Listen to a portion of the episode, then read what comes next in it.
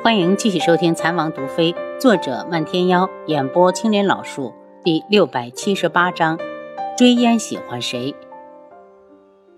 楚清瑶看了半天戏，觉得索然无味。看看时间，觉得也该回府了，对陈茵茵道：“皇后娘娘，令妹之事，本王妃并不想插手。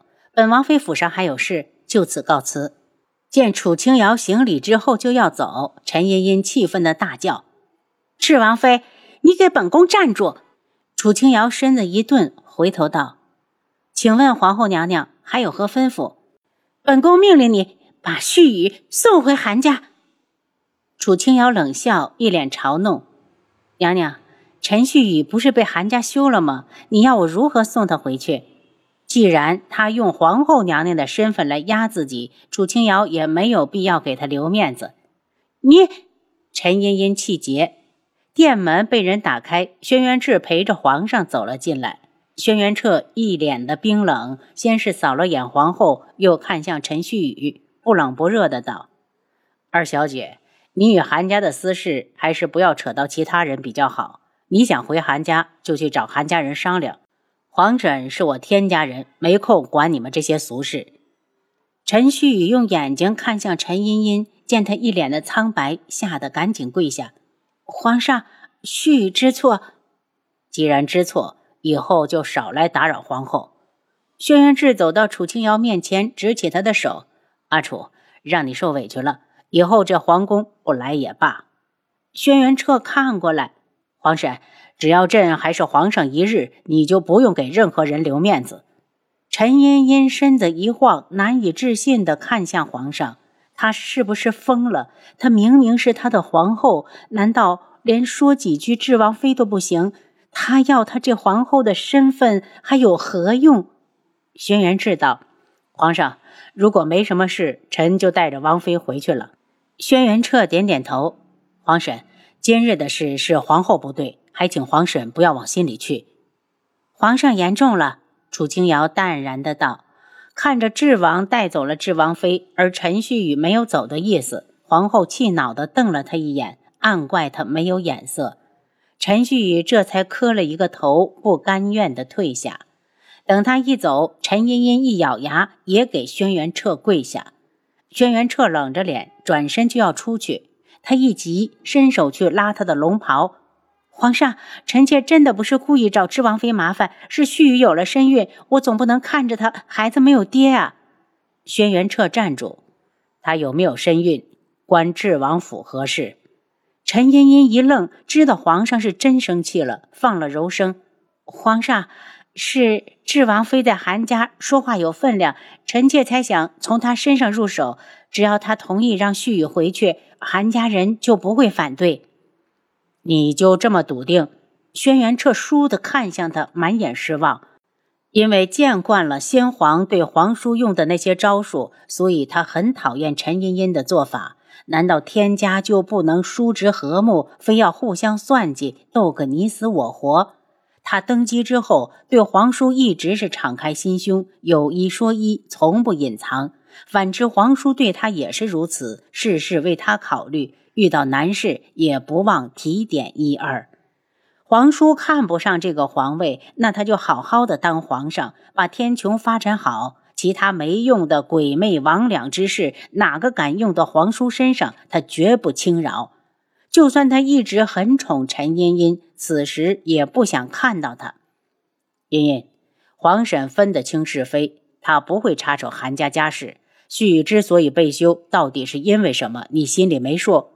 这事儿也就是放在韩家，要是放在天家，旭就是有一百个脑袋都不够砍的，而且还要祸连九族。见陈茵茵眼神慌乱，他又道。他可是在押的囚犯，却伙同歹人劫狱出了京城。这些你当朕都忘了吗？陈茵茵一呆，皇上，旭犯的不是死罪，也在牢里关了那么久，真的就不能网开一面吗？如果不等，你以为他还能大摇大摆的进宫？轩辕彻怒哼：“我不管他最后能不能与韩清风再续前缘，都不准你打皇婶的主意。”茵茵。朕这句话只说一次，没有下回。看着皇上头也不回的走了，陈茵茵从地上起来，气得直接摔了茶盏。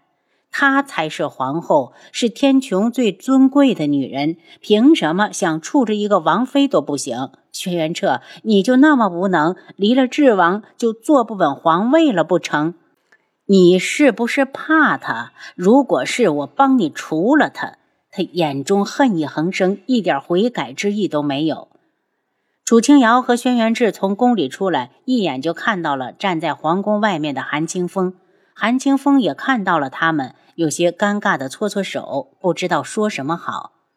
清风表哥，我们急着回府有事，就不等你了。楚清瑶放下车帘。阿楚，陈旭宇回韩家已成定局。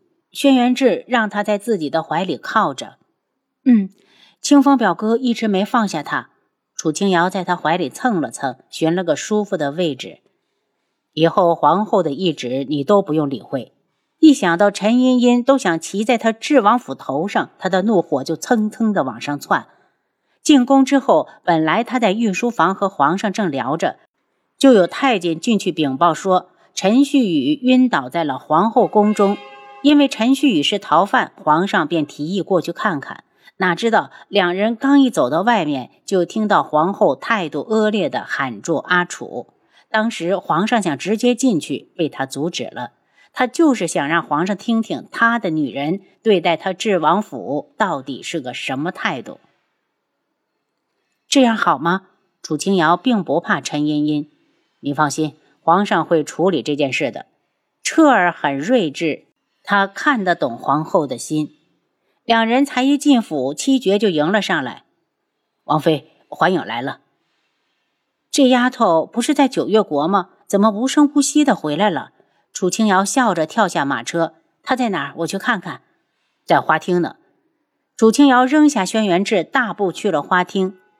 师傅，环影一看到他就红了眼睛。环影，你这是怎么了？楚清瑶立马想到了追烟，定是那个混小子把事情挑明了。哎，他就是想不通，环影这么好的丫头，追烟怎么就看不上？师傅，我没事。环影抹了下眼睛，扯出一个牵强的笑容。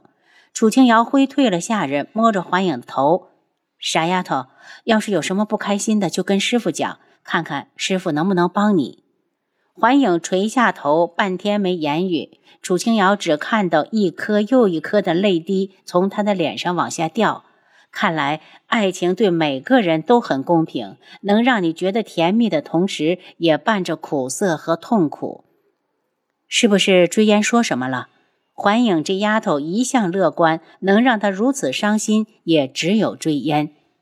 他不提追烟还好，这一提，环影再也控制不住情绪，直接扑到他的怀里。师傅。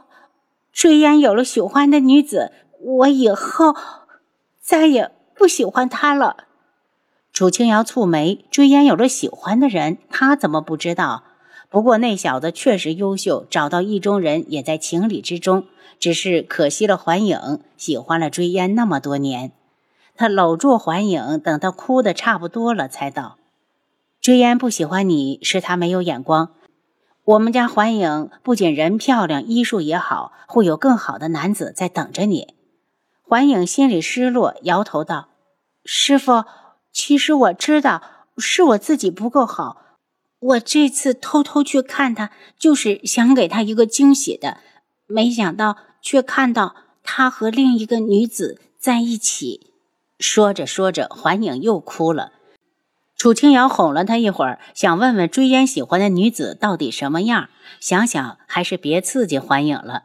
可他不问，环影却自己说了：“师傅，追烟喜欢的女子太漂亮了，我在她面前都觉得自惭形秽，无地自容。”楚清瑶心疼的点着他的额头：“你个傻丫头，在师傅眼里，人才是最漂亮的那一个。再说追烟那么招风，将来肯定不好管。”让他跟追烟操心好了，我们环影到时候找一个一心一意对你好的就成。